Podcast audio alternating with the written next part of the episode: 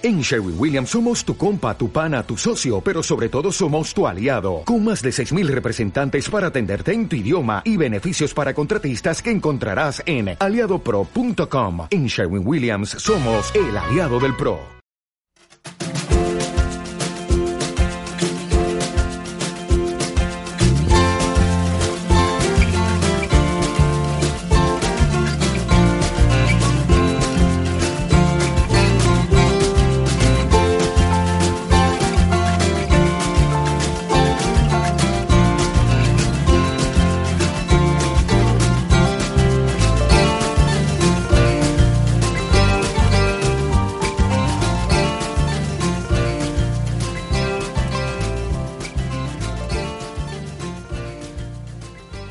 Bienvenidos a Aprendiendo GTD.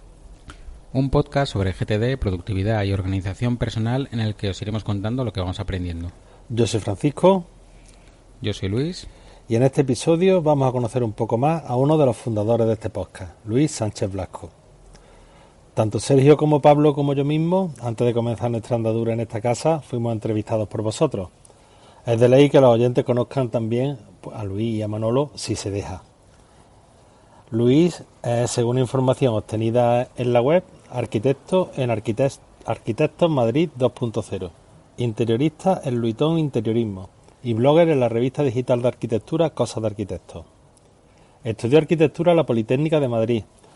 Tiene una dilatada experiencia profesional en grandes corporaciones y se define como amante de la cerveza, tecnología, diseño, productividad, música, cine, Lego, Star Wars y casi cualquier cosa geek.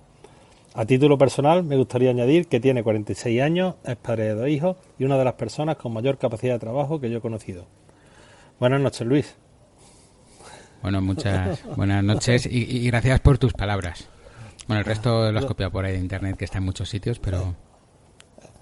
Pero, sí, aun copiado sigue impresionando, ¿eh? Vaya tela. Bueno, son, son, son algunas de las cosas solamente. Digamos que es en lo que estoy ahora. Bueno, pues vamos a ver si rascamos un poquito y sacamos algunas más, ¿vale? Venga, muy bien. Bueno, pues ya que conocemos este perfil público, vamos a, indagar un poco más en tu lado oculto, que no oscuro, para que los miembros de la comunidad te conozcan un poco más. Hasta donde tú nos dejes, Luis. ¿Preparado? Vamos, vamos a ello. pues vamos a empezar con dos. Las dos primeras. Primera, ¿por qué arquitecto? Y segunda, si no fuese arquitecto, serías a ver, ¿por qué arquitecto? No lo sé, no lo sé. Siempre, siempre me gustó. Siempre hice construcciones en Lego, siempre estaba pensando en, cosas de estas y, y no sé. Eh, siempre, siempre me gustó el dibujo. Me gustaba que era. Siempre es una persona que me han interesado muchas cosas. Entonces, me pareció que es una carrera que tiene una parte técnica de ingeniería, pero un poco light. Tiene una parte de dibujo, pero tampoco es bellas artes tiene una parte de, estudio como historia del arte y cosas así, pero tampoco es historia. Me pareció que tenía un poco de todo, ¿no? Los ingenieros, que son un poco cabrones, dicen que no he sido suficientemente hombre para ser ingeniero ni suficientemente gay para hacer bellas artes, pero, pero bueno, a mí me da igual, que piensen lo que quieran al final. y si no fuese arquitecto... Nunca lo había visto la, la arquitectura desde ese punto de vista. Sí. No, a mí me, me parece que, vamos. Y luego en la profesionalmente hay muchas más salidas de las que te enseñan en la escuela. De hecho, en la, escuela te enseñan a ser una estrella, pero claro, el otro 99,9% de los arquitectos tienen que buscar la vida. Y hay muchas salidas muy interesantes, o sea que... Y luego, si no fuese arquitecto, seguramente sería informático. Pero vamos, de hecho, eh, es curioso porque eh, antes de la pandemia, como en el 2018, no sé por qué, fue un año como un año, para mí fue un año remember, porque me reuní después de 12 o 15 años invernos con todos los compañeros del colegio, me reuní con la pandilla de la casa donde yo había vivido, de la organización donde yo había vivido de pequeño, porque se dio que había venido uno que vivía en Francia, había venido uno que vive en Sevilla, había venido otro, y nos conseguimos juntar todos y muchos que hacía mucho que no me veían me decían, pero tú no has hecho informática. Pues yo de pequeño estaba siempre atado a un ordenador. Pero bueno, me imagino que, que sí, que habría sido informático. Era friki desde pequeño, ¿no? Sí, mucho. Sí, sí, sí. Muy bien, pues ya iremos rascando cada cosita. A ver, en el hubo un episodio que hablamos de las áreas de responsabilidad. Ahí nos diste, lo, lo grabaste conmigo, y nos diste una idea bastante pormenorizada del contenido de tu trabajo. ¿Qué faceta de tu trabajo te apasiona más de todas las que mm, desarrollaste? Y por otra parte, haciendo qué de tu trabajo disfrutas más. No me digas que cobrar. Hombre, está bien, ¿no? Yo siempre le digo a mi socio que tenemos que vamos a montar una empresa al 50%, que él se quede los gastos y yo me quede los ingresos. Pero no cuela, no cuela, no, cuela nunca.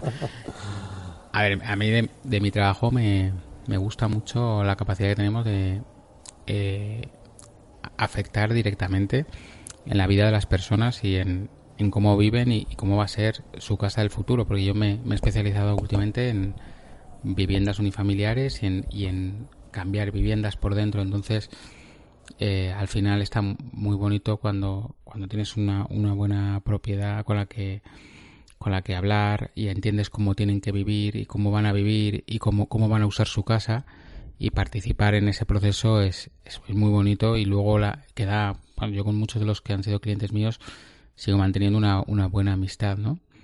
eso sería antes del diseño tal cual no, y durante todo el proceso, o sea. Mm, y luego me disfruto mucho. Disfruto mucho. O sea, soy un maniático del control. Pero del control brutal. Entonces, disfruto mucho teniéndolo todo controlado. O sea, de, desde una planificación, aunque luego no se cumpla, pero sabiendo que la tengo ahí y que puedo apretar a todo el mundo por ahí. Viendo que, que vas al límite y lo consigues sacar eh, viendo que no has llegado al límite porque lo has hecho bien antes, o sea, porque al final por muy que lo hagas los problemas existen. Eh, la verdad es que, disfruto con muchas cosas. ¿eh? Ahora estoy muy ilusionado porque el día 15 más o menos empiezo una unifamiliar de cero y hace tiempo que no hago una estructura, entonces volver a estar ahí haciendo las estructuras, el hormigón y tal, me, me apetece un montón esa fase de obra. Mm, me gusta mucho el ambiente de camaradería, de camaradería que hay en las obras normalmente, ¿no? Aunque luego cuando pasa algo nunca nadie tiene la culpa de nada, pero... Sí, las obras son... pero no sé, yo, yo la verdad que con mi trabajo disfruto mucho, ¿sabes? Tengo la suerte que voy todos los días a trabajar con mi mejor amigo y que la gente que trabaja conmigo lleva muchos años y somos una pequeña familia, ¿sabes? Bueno, pero con, el, con el tema del control que acabas de comentar, tienes que tener una lista a la espera temible para los demás. Sí, sí, no, pero no, no es tanto tampoco saber lo que hacen todos o que me, no, no, no, es o sea, tengo un control absoluto, tengo tablas de Excel analizando cosas por todos lados, pero por todos lados de todos los aspectos y ya no solo a nivel de trabajo, a nivel personal también y, y hay veces que me tengo que parar, ¿eh? me tengo que parar porque es porque al final digo, ¿para qué estás controlando esto que no, lo necesitas, sabes? no te no te suponía yo tan analítico.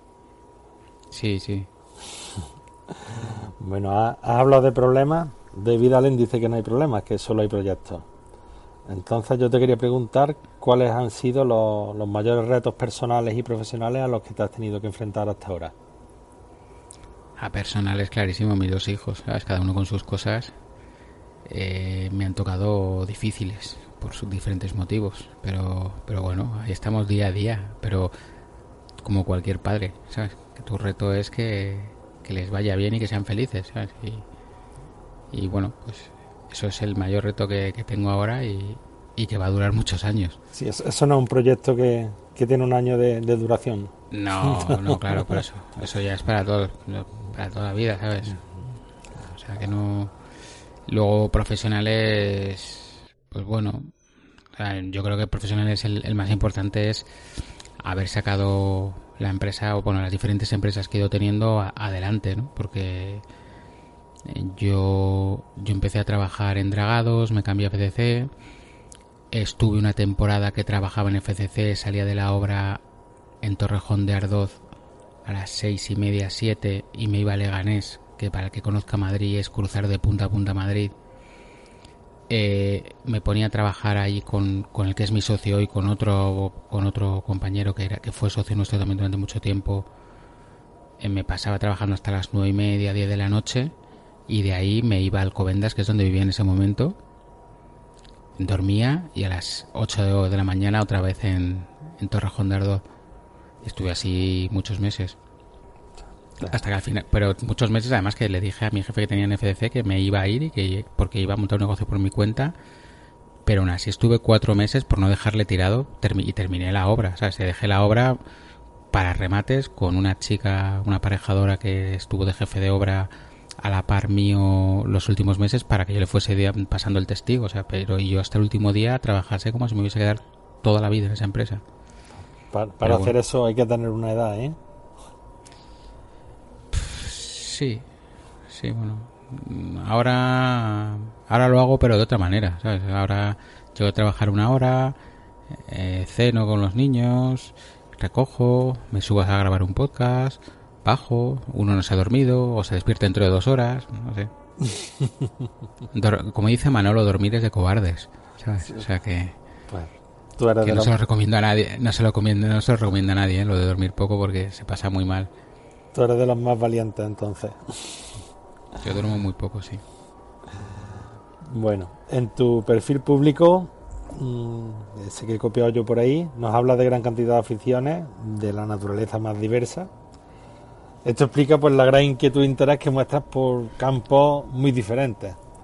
Esto te hace afrontar los proyectos, afrontar proyectos de lo más variados. Háblanos de otros proyectos distintos, de tus blogs, de podcasting, del amor será yo. ¿Eso qué es? Bueno, a ver, yo te, te cuento, a ver. He hecho, hecho muchas cosas, muchas, muchas, y muchas que me quedan por hacer, ¿eh? Te va la marcha, sí. Habla, ah, también has hablado de, que la incubadora tiene no sé cuántas ideas de negocio. Sí. A ver, yo, por ejemplo, de pequeño, de pequeño estoy hablando con 10 años, ¿sabes? Me, me cogía la bici, me iba a un kiosco que veía de mi casa, compraba chucherías y las vendía en la ventana de mi casa, siempre un poco más caras, por supuesto para, para ganar un dinero. Pero eso lo hacía con 10 o 12 años y, los padres de algunos vecinos se quejaban a mis padres y mis padres decían, bueno, pues no sé, ¿por qué le voy a cortar espíritu emprendedor? En eso tuve mucha suerte, mis padres siempre han aguantado carros y carretas conmigo. Luego, por ejemplo, el cine siempre me ha encantado y entonces me apunté una, a una escuela de guion de cine escribí el guion de varios blog, de varios cortos. Eh, ahí empezamos a, empecé con un grupo de amigos a grabar distintos cortos. Entonces, todos los fines de semana íbamos a grabar el corto de cada uno, cortos muy amateur, pero con los que aprendí un montón. De hecho, en YouTube han estado algunos de ellos durante mucho tiempo, con muchas visualizaciones. Lo que pasa que llegó un momento que los quité y teníamos una asociación de cine en la que organizamos un festival anual de cortometrajes pero un festival que, o sea, que yo me acuerdo que me ponía en casa, era parte del jurado y me tenía que ver del orden de 120 cortos en, en un mes. Madre mía. Y, y, cortos de mucho nivel, o sea, que muchos de ellos luego iban a los Goya y iban, o sea, que no era. Había, había cortos amateur, pero había cortos con, con mucho dinero. Y ahí aprendí mucho, hice muy buenos amigos, tenemos unas ideas locas también.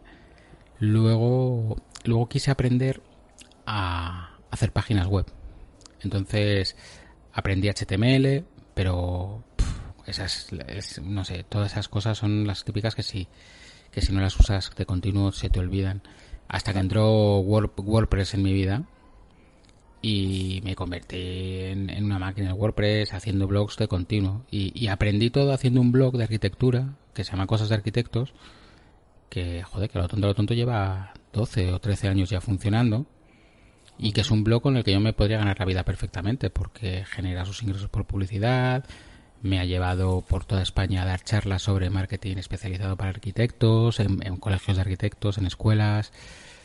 Eh, también en ese momento el estudio de arquitectura que teníamos, que luego lo vendimos, eh, era uno de los estudios con más seguidores en Facebook que había y estaba muy posicionado en redes sociales y participé en muchos podcasts.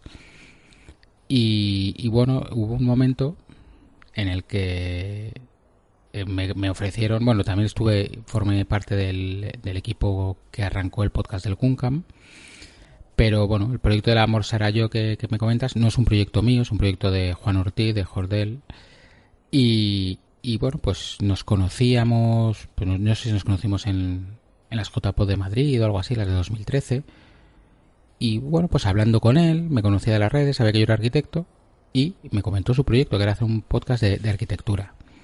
El tema de que el amor será yo, pues que busque a alguien a Juan y se entenderá, pero vamos, eh, hay algo por ahí de una anécdota personal, que es la foto del logotipo, una canción de los Beatles, porque él es muy, muy, muy, muy fanático, muy, muy frofo de los Beatles. Y la idea era lanzar un podcast sobre arquitectura, pero no para arquitectos, ¿no? O sea, él, ya veía el enfoque que yo tenía en cosas de arquitectos y yo cuando empecé cosas de arquitectos vi que todos los blogs de arquitectura eran sesudos y, un arquitecto como, como no tiene ni puta idea de escribir, pues cree que hay que poner, hay, hay, que, hay que ser eh, muy rimbombante en todo. Y yo jamás he sido así. Entonces me di cuenta que había un montón de blogs que publicaban tropecientos proyectos al día, una dedicación que yo nunca iba a poder tener, pero vi que había arquitectos frikis como yo que le gustaban otras cosas y me puse a hablar de eso, ¿eh? de frases de arquitectos, de me acuerdo que hice un post sobre unos stickers para decorar tu inodoro para que fuese el Sarlacc de Star Wars, eh, un, vinilo para tu nevera que era Han Solo en carbonita, eh, una casa que se había hecho con piezas de Lego, todo un montón de cosas así y empezó a tener tirón. Entonces a Juan yo creo que le, que le gustó de esa manera y me invitó a ser parte del programa y lo pasamos muy bien, lo pasamos muy bien. Al principio hacíamos programas, yo creo que mensuales. Eh, nos llevamos el premio al mejor podcast de cultura en, las JPO de Barcelona, creo. En Zaragoza también nos dieron otro premio y grabamos un directo allí en, Zaragoza sobre la historia de Zaragoza, que yo creo que es el episodio más aburrido que hicimos. Sí, porque contar la historia de una ciudad suele ser muy aburrido. Y salvo que te sepas todas las anécdotas, salvo que te sepas tu, ciudad y sepas muy bien qué contar, pero, pero ninguno era de Zaragoza. Y bueno, y ahí creamos un, un, equipo entre Juan, Cristina, eh, Deco, y, tenemos todavía el grupo de Telegram y, hemos hablado de, pues tenemos un episodio sobre Mies van der Rohe por ahí y no y nunca sale, ¿sabes? Luego blogs, bueno, pues las páginas web tanto de, de mis empresas siempre las hemos hecho nosotros, las hemos yo las he programado, mi socio ha metido más contenido y, y, bueno, eso siempre lo hemos hecho nosotros. El blog de Aprendiendo GTD pues es otro, otra idea, ¿sabes? algo que me interesa, que quiero aprender y siempre, siempre he, creado, he pensado que la mejor manera de aprender algo es explicándolo. Y por eso siempre os lo he dicho, que los primeros episodios yo me iba leyendo el libro sobre la marcha. Para, para, para, para acerca de episodios. O sea, sí me lo había leído antes alguna vez, pero, pero tú sabes cómo es este libro de David Allen, que tú lo lees la primera vez y te crees que te has enterado de todo y que eres mucho más listo que nadie, y tú lo lees la siguiente vez y dices, pero, pero que había entendido yo, por Dios, ¿esto qué es? y cuando te la lees la tercera ya no te digo. sí. Bueno, Yo, yo quería decir que, que Luis es el que está encargado de, de todo el tema web de Aprendiendo GTD el que al que le mandamos los, los neófitos los artículos y en los maquetas y los cuelga, el que cuelga los, los podcasts para que los tengáis disponibles también, el que hace la, las notas que acompañan a, los audios tan completitas, también lo, lo hace él. Entonces, bueno, yo, a ver, yo, yo, cojo los guiones y, y aquí, oye, Sergio también en la web le, le va metiendo caña y bueno, entre todos, esto es una cosa entre todos, o sea, cada uno, si yo hago eso es porque hay alguien que está haciendo otra cosa, entonces, ya está. Bueno, Luis ha intentado varias veces, de hecho hemos tenido mastermind internos de cómo colgar los, los artículos directamente y yo ahora mismo si tuviera que colgar uno no, no tendría ni puñetera idea. Pero en fin, lo que no practica se olvida. Está, Efectivamente. Está claro. Bueno, pues siguiendo con el podcasting, en el episodio 100 que grabamos allí en Madrid, explicaste el origen de Aprendiendo GTD. Pero, ¿cuál es el origen de la amistad con nuestro querido Manolo? ¿Cuándo? ¿Cómo surgió? ¿De qué os conocíais? Eh, Manolo y yo nos conocimos en el GUNCAM. El GUNCAM empezó, que es el grupo de usuarios Mac de, la Comunidad Autónoma de Madrid. Entonces, eh, Manolo forma parte del equipo que hizo las JPO de 2013 en Madrid como no era cámara, y luego coincidimos en el en el, en el Guncam. Y siempre me acuerdo que en ese momento me compré una pulsera de estas de actividad que se llamaba la Jawbone, que era de, las primeras. Y solamente conocía que tuviesen esa pulsera Manolo, Javi Frecci y Ana, mi, mi mujer. Y entonces, bueno, pues, pues eran los cuatro amigos que tenía contra los que competía. Y me hacía gracia porque Manolo salía todas las mañanas a correr y siempre pasaba por la puerta de una obra que estaba haciendo yo en ese momento muy cerca de, la casa de Manolo. y decía, jo, este, este me está vigilando la obra todas las mañanas. y, y nada, y luego ahí, pues poco a poco fuimos, tampoco lo tengo, no, no, no sé muy bien, ¿no? Pues como, como fue, pero, pero fue poco a poco. Eh, sí que nos fuimos llevando mejor y, cuando eran las reuniones pues siempre acabamos hablando, en una comida me imagino que nos tocaría al lado. Y luego fue pues pues cuando tuve la intención de empezar con un Aprendo GTD, empecé a preguntar. Yo sé que Manolo lo lleva usando.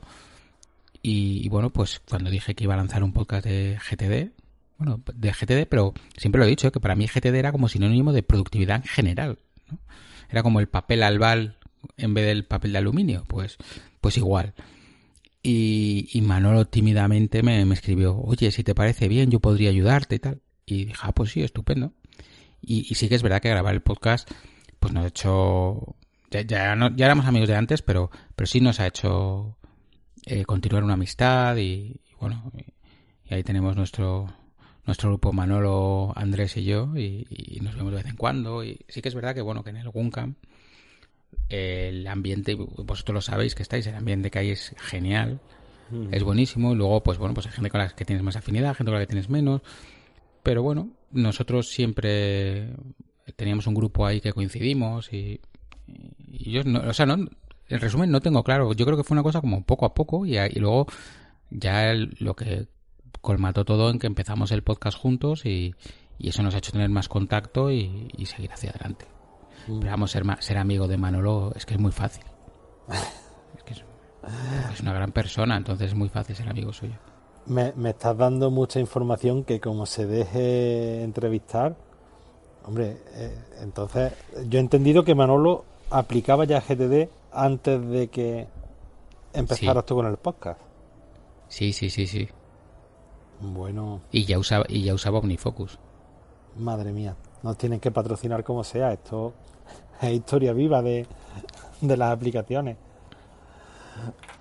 Si es que Manolo luego, yo me acuerdo que hay, episodios que no participa tanto, pero en los últimos que estamos grabando de libros te das cuenta que, que el tío ha leído un montón de cosas, que hace un montón de cosas, pero, pero luego no le da vergüenza o le da corte, yo qué sé. Sí, sí, estáis callados, pero de pronto te suelta una y dices tú, ¿pero dónde estabas escondido? Claro. La verdad es que los, episodios de, de las reseñas de los libros están quedando muy bien y, se está pegando un trabajazo. La verdad que a mí me están gustando mucho. Bueno, pues vamos a seguir recordando el pasado. Háblanos un poco de, tu niñez y juventud. Ya sabemos que, que ya eras inquieto, negociante por entonces, que ya eras friki también. En fin, ¿cómo, ¿cómo fue? ¿Has vivido en muchas ciudades? ¿Ha- ¿Has tenido muchas mudanzas? ¿Has tenido que hacer amigos en muchos sitios distintos? Eh, la verdad es que no. La verdad es que he vivido toda la vida en Madrid. He ido siempre al mismo colegio, he tenido los mismos amigos. Eh, sí que es verdad que en un momento de mi vida me mudé a Sevilla a vivir. Porque mi padre empezó a trabajar para como sobre el 88 para ir preparando la Expo del 92. Y pero como la vida es así, mi padre lleva una temporada allí, nos mudamos a Sevilla mi madre y yo y cuando llevábamos allí poco menos de seis meses, él volvió a trabajar a Madrid. Pero fíjate lo que es la vida que que algunos de mis mejores amigos son, son de esa época. Porque yo luego volví a Madrid, terminé el colegio en Madrid, quise hacer arquitectura, pero la nota media no me dio por, por muy poquito. Yo creo que pedían en...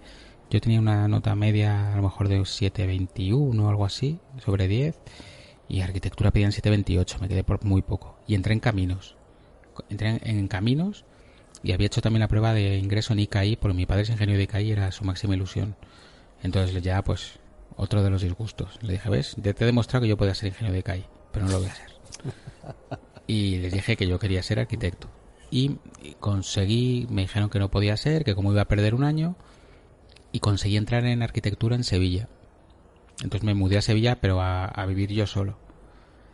Entonces, uno de mis amigos del colegio, que es además el que ha sido mi mejor amigo de Sevilla toda la vida, y que, que hemos mantenido el contacto, pero mantenido el contacto por carta escrita y viéndonos los veranos y tal, eh, también estudió arquitectura. Y otro amigo del cole estudió aparejadores. Y entonces, bueno, pues ese año hice varios amigos también en la carrera que mantengo hasta el día de hoy. Y entonces tengo un grupo de amigos de Sevilla con los que mantengo la relación, pues, pues, vamos, de, toda la vida. Y, de, y de hecho estoy en el grupo de WhatsApp del, cole, pero somos el, el núcleo duro, como llaman. y, y luego ya me vine, me volví a Madrid, o sea, porque cuando dejas un tío con 18 años viviendo solo en un piso, pues no va bien, no va bien la cosa. O sea, no va bien porque me hicieron una trampa infernal, que es, yo tenía clase en la universidad lunes y martes y jueves y viernes, pero el miércoles no. Entonces, el miércoles en España es el día del espectador donde el cine es más barato. Entonces te, te vas al cine y después del cine que menos quiera cenar y tomarte una cerveza y entonces al final te da muy tarde y ya no te levantas al día siguiente para ir a clase. Y como ya te has levantado tarde, pues sales el jueves. Y así pasa lo mismo el viernes. Y, luego el sábado. Y bueno, pues fue un año que, o sea, si fuera de bromas, eh, me fue muy mal en los estudios, pero aprendí mucho, aprendí mucho, aprendí mucho, mucho, mucho de mí, sobre todo. Y me volví a Madrid, me volví a Madrid y, y ya sí conseguí entrar en arquitectura, pero en Madrid y ya a partir de ahí pues curso por año, tranquilito. La verdad que he sido siempre muy vago, ¿eh? porque yo tenía exámenes y salía, me, me, daba igual que el lunes tuviese un examen, yo el viernes salía. Y, y bueno, tenía amigos que iban a por nota y yo todo lo que fuese por encima del 5 era haber perdido el tiempo. Y realmente, realmente he terminado la carrera y jamás me han preguntado las notas. Entiendo que la gente que se quiere dedicar a temas universitarios o a temas de becas o temas de tal es súper importante, la, marca la diferencia tener un 10 o un 9. Pero a mí nunca me importó. Yo te, comprendo bien porque yo he estado cinco años solo en Sevilla en un piso también y, es complicado llevarlo todo para adelante. Pero yo fíjate cómo, yo vivía en mi casa, que era en la casa de mis padres, y vivía yo solo y de vez en cuando venía mi madre, a estar uno, pues a lo mejor se venía dos semanas conmigo, tres. Pero es que yo luego, en Reina Mercedes, enfrente de la escuela, un amigo de Granada que me había echado, vivía en un piso con otros cuatro, con uno de Cádiz, con otro... Fíjate la de tiempo que yo pasaba en ese piso, que yo tenía mi hueco en la nevera, tenía un sitio donde dormir y en ese y tenía todo allí, o sea, era, era como uno más del piso, lo que pasa es que pagaba menos porque no estaba todos los días allí, pero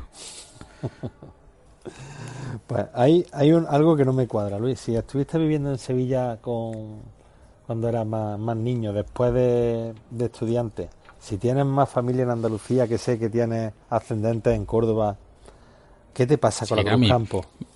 Mi madre es de Pozo, mi madre de Pozo Blanco y mi y mi abuelo era de Lucena como, como tú. Pues, ¿qué me pasa? Bueno, pues, pues que pues no sé. ¿Qué la aborreciste en Sevilla? Yo no, estoy viendo. No, no, sí. Y oye, que yo cuando voy a Sevilla bebo Cruzcampo, más que nada porque es lo único que ponen. Y porque es verdad que en Sevilla sabe distinta, pero pero cuando vas a un sitio como, como el Lidl, el Lidl sí que saben, la Cruzcampo está en el pasillo de los refrescos. Y, y os reto a que vayáis a un, a un Lidl y lo comprobéis. En Madrid está en el pasillo de los refrescos y el resto de las cervezas están en otro pasillo. Entonces, bueno, pues es, es, es, un tema de, yo creo, de paladar. Que cuando te has criado en Madrid, el sabor de la Mau, de la Mau es más, más amargo y la Cruzcampo no te sabe nada. Pero bueno. que podían aprender un poco en Sevilla de, de, la Alhambra de Granada, que, que eso está bastante mejor. Yo creo que todo tiene una explicación y, y, en Sevilla hace mucho calor y nunca sales a tomarte una cerveza. Para quitarte el calor te tienes que tomar mínimo tres. Y te tomas tres cervezas de las de Madrid y, llegas a, tu casa a cuatro patas. Entonces tiene que ser más flojita para que te tomes cinco, seis o siete y puedas llegar medio en condiciones. El que tiene que ser menos flojito eres tú. no, sí, es, sí que es verdad que, que... Y de hecho yo creo que la Cruz Campo Especial, que es una cerveza con más cuerpo y más, más fuerte, no ha tenido el éxito que esperaban. no, no, no, aquí no, no se quiere. Pero en fin. Yo la probé la primera vez en fui a, Córdoba porque la bueno mi abuela mi abuela vivía vivía en Córdoba en, frente del Parque de los Patos a la de la estación y bueno pues cuando iba luego yo me iba por ahí a dar una vuelta y tal y la probé allí la primera vez y no me al sitio que iba me lo recomendó tómatela pruébala tal pero no no me emocionó mucho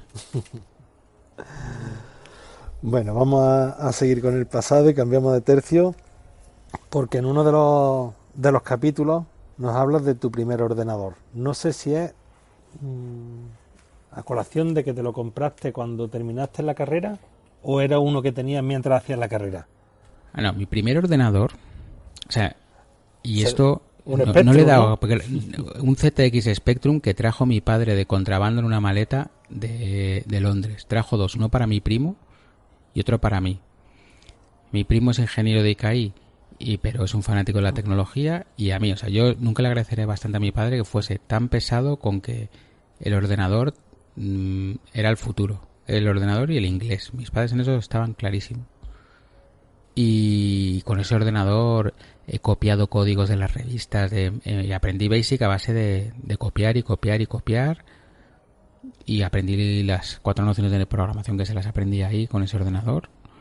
Luego Luego de ahí tuve un 286 porque en la oficina de mi padre hicieron un pedido y le dieron oportunidad a los empleados de pedir unidades de ese ordenador para ellos y pidieron unos cuantos. Pero ese ordenador, pues bueno, lo usé para tontear, pero no, no sabía casi manejarlo.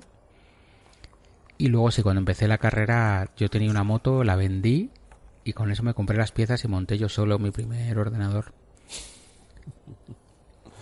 Y, y aprendí a montar un ordenador, claro. Y, ese lo tuve mucho tiempo. O sea, yo, yo soy una persona que, que alarga el uso de las cosas. ahora sigo trabajando con un ordenador de 2013. Que está todo el mundo diciéndome, ¿pero quieres cambiarlo de una vez? Digo, pues es que funciona. No... Sí, uno igual que se tiene tenía yo antes y, lo tiene mi padre heredado y funciona perfectamente. El MacBook Pro, ¿verdad? Sí, sí, sí. sí, una máquina muy buena. Bueno, ¿cuándo diste el salto a Apple entonces? Pues lo quise dar en 2009. ¿2009? No, en 2007 o 2006, en ese entorno. Pero. Pero el problema es que no había AutoCAD todavía para, para Apple. No, yo no conocía la opción de Parallels ni cosas de estas. Entonces no había AutoCAD para Apple porque yo siempre escuché la historia que Autodesk tenía un acuerdo con Microsoft y por eso no sacaba la versión de Apple. Y de hecho 3D Studio, no sé si él habrá hoy en día para Apple todavía, que también es de Autodesk. Y, no, no, no lo... No hice el salto y me acabé comprando un ordenador HP que, que yo creo que todavía está pululando por casa porque como alargo tanto los ordenadores, ese lo he destripado 20.000 veces, le cambié la mitad de las piezas, he ido rapiñando de aquí para allá, de un amigo que tiene un ordenador y me quedo un trozo y se lo pongo y tal, y, seguía por ahí y fue aguantando, y ya hice el cambio en, en 2000, pues pues o cuando... Mira, yo me acuerdo que me apunté al Guncam, y que yo creo que fue el 2013, y la, la primera actividad, estaba bajando por la escalera y escuché una voz que era la de Philip de Charlas y, le reconocí por la voz. Y yo llevaba una temporada, o en ese, o ese momento, sobre todo hablé con él, y él me aconsejó qué ordenador comprar. Y me compré un iMac de 21 pulgadas de 2009 en un Cash Converters que le hice el lío de mucho cuidado, porque claro, el Cash Converters no tiene obligación, es una tienda de segunda mano, no tiene obligación de hacer factura y menos con IVA. Pues yo por mis narices le saqué la factura con IVA al tío. Y pero pero claro, manteniendo el precio final de 800 euros. Y luego ya ese ordenador, pues también, eh, al final hice lo de siempre. Le subí la, la rama 32, eh, eh, Alejandro, con un amigo del Guncam, me lo abrió y le metió un SSD, pero mantuvimos el otro. Y ese, ese ordenador lo, lo jubilé y lo vendí por, por casi lo que me costó. En hace, pero no hace tanto, ¿eh? hace como 2018 o algo así, o sea que es que lo tuve 5 o 6 años y lo vendí porque me parecía un rollo tener un ordenador en la oficina y el portátil en casa y, decidí que iba a trabajar solo con el portátil, que fue lo mejor que he hecho. Y ese fue mi primer Mac y luego el MacBook Pro, no tengo más. Ahora me voy a comprar un MacBook Air, pero lo llevo retrasando un año y pico, o sea que... Joder, tengo yo el tercero ya. Sí, pero no, no, pero que, yo soy muy raro para eso, que es que me lo puedo permitir, que lo voy a amortizar trabajando, pero yo qué sé, tío, no sé. Si es que va bien el que tengo, no... No sé. Y que tampoco es porque digas, no, es que así, no, no, no, que es por, porque si va bien, ¿para qué lo voy a cambiar? Y además que fíjate que, yo no soy un fanboy de Apple brutal, o sea que que estoy muy enfadado porque Apple no saca un Apple Watch redondo y llevo un año usando un Honor que tiene sus cosas pero es redondo. Eh, eh, siempre he dicho que si yo no tuviese un iPhone podía tener un Samsung de gama alta, un Huawei y tal y que, que iba a estar igual de feliz. Pero deshacerme del MacBook Pro, eso sí que me costaría a día de hoy. Eso sí me costaría a día. Con el reloj te vas a quedar todavía con las ganas. Yo creía que este año iban a cambiar el diseño y, se han quedado igual que el año pasado. Han sacado este nuevo Ultra o algo así para los deportes de riesgo, pero... Sí, pero yo, ¿qué deporte de riesgo? me voy a hacer yo. Si me, si me he ido a apuntar a un gimnasio, he, ido, entrado esta mañana y solamente ver a la gente en la cinta ya me, ya me he cansado y he dicho, pues ya... No, entonces, la pulserita, Manolo, y tú la, la amortizasteis poco, me parece a mí. No, no, no, sí, sí, yo la, la uso mucho. Además, esa ha tenido un diseño precioso. Y Manolo, sí, Manolo, macho, no vea, salía a correr todas las mañanas. Está el tío en plena forma. Bueno, pues vamos a, ir terminando. Te vamos a hacer la penúltima, que es una, una difícil de perspectiva. ¿Qué te gustaría ser de mayor? lo primero llegar a mayor, porque no me veo yo, ¿eh? Pero... Sí, hombre. Más que nada, tío, es que me, a mí me pasa que yo sigo viendo y veo a todo el mundo a mi alrededor súper mayor, pero yo no me veo así de mayor. O sea, eso es, genial. Eso me pasa a mí también, es una, es una alegría. Veo a todo el mundo de mi edad y digo, joder, qué viejos están. Si parecen mis padres y, no. Pues simplemente me gustaría ser más feliz y ya está. Un poquito más. Tampoco mucho más, un poquito más. pues no era, no era tan difícil. La, verdad es que es difícil conseguirlo, pero estamos en la pelea. Claro, pero para eso es todos los días un poquito más que ayer, un poquito más que ayer, un poquito. Y luego de repente te pasa algo que te echa para atrás un poquito, pero, pero bueno, pues coges impulso y sigues. Los rendimientos marginales, un poquito y más multiplicando. Muy bien, pues vamos a ir terminando. Bueno, en caso de que se deje, ¿qué pregunta te gustaría que le hiciese a, a Manolo? es que se me, se me ocurre una que va a ser muy dura, pero bueno, se me ocurren muchas que pueden ser muy duras, pero no, no, no, no podemos, no podemos. Con cariño. Sí. ¿Sabes qué le vas a preguntar? Que te hable del nuevo proyecto que tiene entre manos. Mm, vale. Capturado. Algo, algo, alguna pista tenemos ya. Sí. Sí, sí, yo vamos. Es un o sea, Manolo, por ejemplo, el primer podcast que graba no se aprendió GTD, ha grabado varios antes, ha participado y tal, y, y, pero tiene un proyecto entre manos que está dándole vueltas y a ver si, si se atreve a contar un poquito. Porque yo creo que eso, ¿sabes? Estas cosas, hay mucha gente en el mundo del emprendimiento y en el mundo de, cualquier tipo de proyecto que tiene una idea y se la callan para ellos y no se la cuentan a nadie. Y yo, en cambio, soy partidario de, de contárselo a todo el mundo. Primero porque me pueden copiar la idea, pero no el enfoque que le voy a dar yo. Y segundo porque una vez que se lo cuentas a alguien ya te has comprometido a que eso tiene que salir y que, eso va a salir hacia adelante. Y entonces a mí al menos me motiva a, a currármelo y a, sacarlo. Sí, eso lo, comentaste en el último episodio. Sí. En el comentario del libro. Me, pareció una, un enfoque interesante porque lo, es muy habitual eso de, de callarse, me lo vayan a copiar cuando resulta que, hay un millón de personas que ya han pensado lo mismo que tú. Y... A ver, si es que sabes lo que pasa, que si es una idea que es copiable, o sea, que, que es algo que, que alguien solamente escuchando le es capaz de hacer exactamente igual, eh, esa idea no, no vale nada porque no estás aportando valor, no estás haciendo absolutamente nada. Lo que vale es la puesta en escena, la puesta en marcha, cómo lo haces tú, qué enfoque le vas a dar hacer un curso de GTD lo hace hasta, hasta el más pintado, que, sepa a cuatro cosas, pero importa cómo quieres contarlo, en qué orden, cómo lo haces. Bueno, pues, y eso es una tontería lo que acabo de decir, pero, pero así es casi todo. El know-how. más el, enfoque que le des y cómo lo hagas tú y, qué aportes tú de más que, que en sí la idea, que la idea al final, lamentablemente, no somos tan originales como pensamos. Bueno, aquí y ya para, para ir cerrando, también me gustaría comentar que, que Luis es la, la cabeza diferencial de, de, Aprendiendo GTD, siempre el que Esto que acabas de comentar, precisamente es lo que hace. Mm, darte un, sobre la misma idea un prisma totalmente distinto o sacar una idea totalmente distinta pero enlazarla a lo que tú estabas diciendo. En fin, es, como veis es un tío muy polifacético, muy inquieto y brutal y es una, una delicia grabar con él y, compartir todo, todo este proyecto con él. Muchísimas gracias, Luis. Para mí también, ¿eh? Para, mí también es un placer estar con todos vosotros y haber creado o sea, esta pequeña familia. Ya me puedo mover por toda España, ir tomando cervezas por todos lados, desde Gijón hasta, hasta Córdoba, tío, sin parar. Bueno, aquí te espera eh, Pepito Grillo. claro, cada uno tiene su rol y ya está. A mí me ha tocado el de dibujo animado.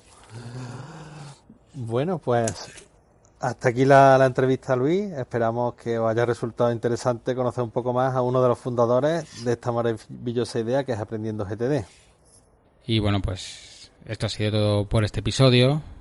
Es que va a quedar un poco raro que yo escriba un post sobre mí, pero, pero eh, ya tengo un ego en el que no entro, yo debe ser.